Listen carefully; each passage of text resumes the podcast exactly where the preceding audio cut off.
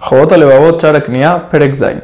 En el Perek Zain, el Jobot Levavot nos relata de que hay cinco señales por las cuales una persona se puede dar cuenta si su compañero tiene ajna. La tercera señal es cuando se publica la acción de una persona. Si la acción que se publicó es buena y él en verdad sí la hizo, esta persona que tiene ajna no debe enorgullecerse, sino al revés, debe pensar de que esto no es ni un poquito de lo que, de lo que él tiene que hacer en este mundo a Hashem.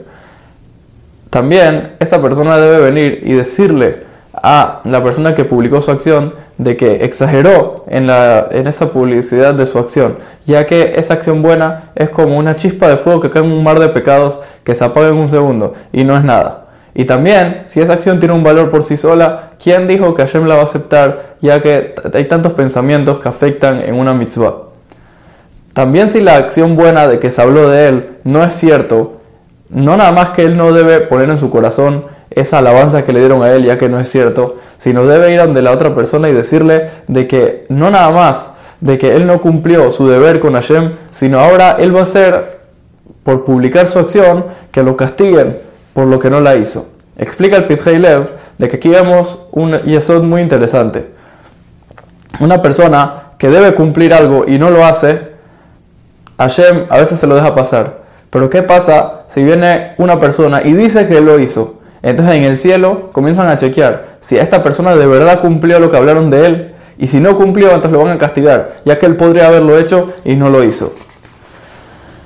También, si hablaron para él, si hablaron de él para mal, y es cierto, la persona no debe buscar excusas por las cuales él hizo la, él hizo la acción mala, sino bajar la cabeza y aceptar de que lo que él hizo está mal y cambiar. También debe ir a donde la otra persona y decirle de que él no nada más hizo esa verá, ese pecado, sino hizo muchísimas más.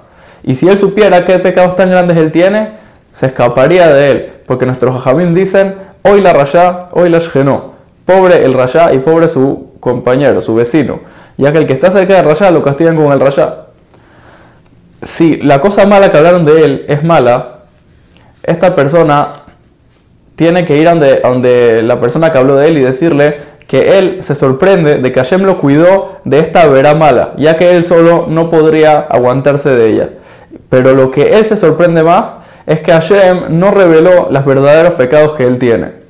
Había un tzadik, dice el Jobot Levavot, de que cuando alguien hablaba mal de él, él le mandaba un regalo, ya que él le decía que cuando, lleguemos que cuando llega la persona al Shamaim, la persona le va a comenzar a contar las mitzvot. Y él va a ver que hay mitzvot de que él no hizo, hay lugares donde él no estuvo y hay cosas que él nunca pudo llegar a hacer. Puede ser que era pobre y le cuenten que Dios se da acá, o muchas otras acciones que él ni siquiera estuvo cerca de hacerlas.